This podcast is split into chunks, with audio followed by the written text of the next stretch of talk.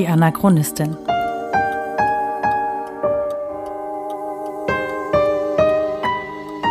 Ein Podcast über die Lebensgeschichte des Widerstandskämpfers Theo Hespers und seiner Nachfahren. Folge 3. Damit prokrastiniert man nicht. Es hat lange gedauert, bis ich mich freiwillig mit dem Leben meines Großvaters beschäftigt habe. Einfach weil es so viel zu leben gab. Als sich meine Eltern im Winter 1997 getrennt haben, habe ich so schnell es geht versucht, auf eigenen Füßen zu stehen, möglichst unabhängig von meinen Eltern zu sein, weil ich niemandem zur Last fallen wollte und weil ich niemandem was schulden wollte. Dann kam der Herbst 2005, mein erster Anlauf auf einen Studienabschluss.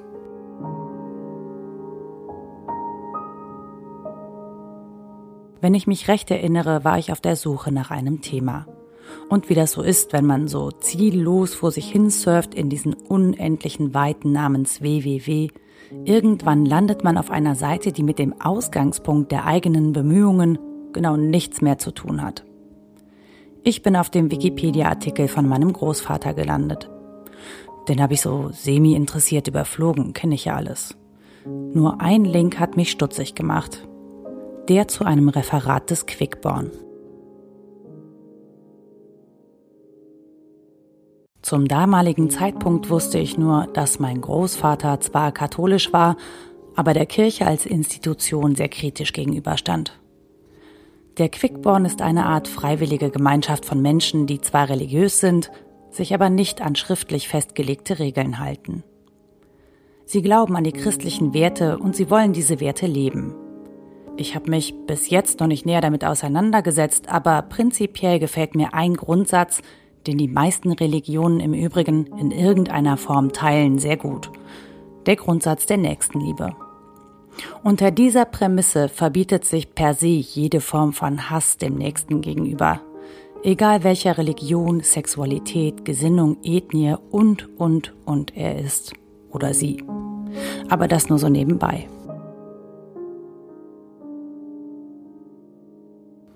Jedenfalls war mein Großvater Teil der Quickborn-Bewegung. Und deshalb hat ein Mann namens Meinulf Barbers im August 2003 ein Referat über meinen Großvater gehalten. 14 kleingedruckte DIN A4 Seiten über das Leben und Wirken von Theo Hespers.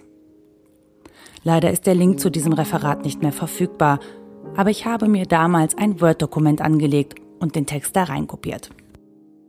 Ehrlich gesagt, ich könnte eine Menge mehr wissen über meinen Großvater, wenn ich mir dieses Referat nach der ersten Lektüre nochmal durchgelesen hätte. Leider war diese erste Lektüre so unglaublich erschütternd, dass ich tatsächlich bis heute keinen zweiten Blick in dieses Dokument riskiert habe.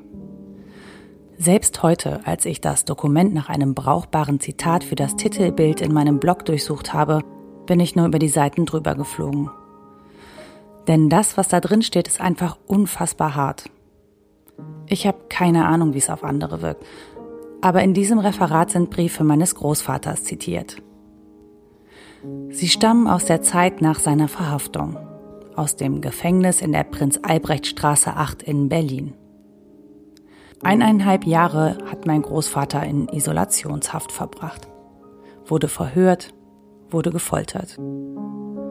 Mein Vater hat mir immer erzählt, dass er in dieser Zeit komplett ergraut ist und auf 45 Kilo abgemagert. Ich weiß nicht, inwiefern das stimmt. Mein Vater war damals ja selber erst zwölf Jahre alt, aber allein der Gedanke daran, dass ein Familienmitglied derart gefoltert wurde, ist erschütternd. Die Fehler der Menschen können mich nicht am Göttlichen irre machen. Wohl sehe ich eine Tragik darin, dass man leiden muss dafür, dass man das Beste gewollt hat, weil die tieferen Beweggründe seiner Handlungen nicht verstanden werden. Aber das ist wohl so, solange die Welt nach menschlichen Gesetzen regiert wird. Und dann ist es für einen Christen das Beste, nur durch Selbsterziehung und Dienst an der Gemeinschaft in Pflichterfüllung die Verhältnisse zu bessern. Aus einem Brief von Theo Hespers an seine Mutter vom 21. Januar 1942.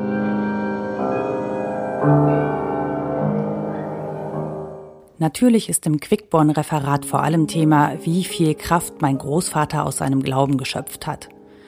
Und ehrlich gesagt, ja, das ist beeindruckend. Ich bin alles andere als gläubig. Aber schon nach den ersten Auszügen aus diesen Briefen sind bei mir die Tränen gekullert. Ich habe minutenlang regungslos auf den Bildschirm gestarrt, diese Zeilen gelesen und, ich kann es nicht anders sagen, still geflennt. Ich war unfähig, mir ein Taschentuch zu besorgen. Ich war komplett unfähig, mich zu bewegen. Ich habe einfach den Tisch volltropfen lassen. Verzeihe mir, liebste Mutter, dass ich dir so viel Schmerzen mit meinem Schicksal bereite. Aber einmal wird es ja überstanden sein. Ich hatte mir so viel Hoffnungen vom Leben gemacht, so viel Gutes und Schönes wollte ich nach dieser schweren Zeit mithelfen und endlich mal wieder ein voller Mensch sein können. Aus einem Brief von Theo Hespers an seine Mutter vom 6. August 1942.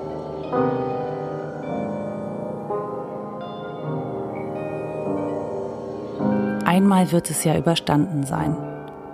Heißt in diesem Fall nicht mehr, als dass mein Großvater mit seinem Tod rechnet. Er weiß es. Er weiß, dass sie ihn umbringen werden. Er weiß nicht wann, er weiß nicht wie, aber seine Tage sind gezählt. Es schmerzt mich körperlich, dass er sich entschuldigt. Er ist sich in vollem Umfang bewusst über das, was er da tut. Er glaubt immer noch daran, dass er auf der richtigen Seite steht und oft genug denke ich, ist das Stärke oder ist das Sturheit? Hätte ich das durchgehalten? Würde ich das durchhalten, wenn es darauf ankommt? Und vor allem, das ist nicht die Vergangenheit. Das ist für Menschen in einigen Ländern dieser Erde das Hier und Jetzt.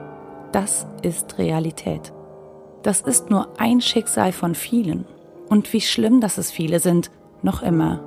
Nicht weit von uns, auf diesem Kontinent.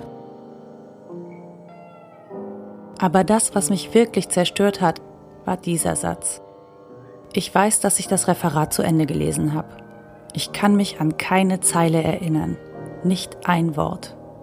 Auch an dieses Zitat konnte ich mich nicht mehr erinnern. Aber als ich es eben gelesen habe, wusste ich, dieser Satz hat mir das Herz gebrochen. Drei Tage lang war ich gefangen in einem Albtraum. Ich weiß, dass draußen die Sonne geschienen hat. Aber innerlich habe ich Trauer getragen, weil er recht hatte. Aber einmal wird es ja vorbei sein und auch für mich Friede sein. Ihr werdet, hoffe ich, noch einmal die neue, schöne Zeit erleben, nach der ich mich immer sehnte. In einem glücklichen Volk, friedlich, gesättigt und froh leben. Ich wünsche es allen Menschen. Aus einem Brief von Theo Hespers an die Familie vom 13. August 1942. Wir leben glücklich, friedlich, gesättigt und froh. Wir leben, aber er, der dafür gekämpft hat, er lebt nicht. Er hat nicht im Ansatz erlebt, dass sich seine Träume und Wünsche erfüllt haben.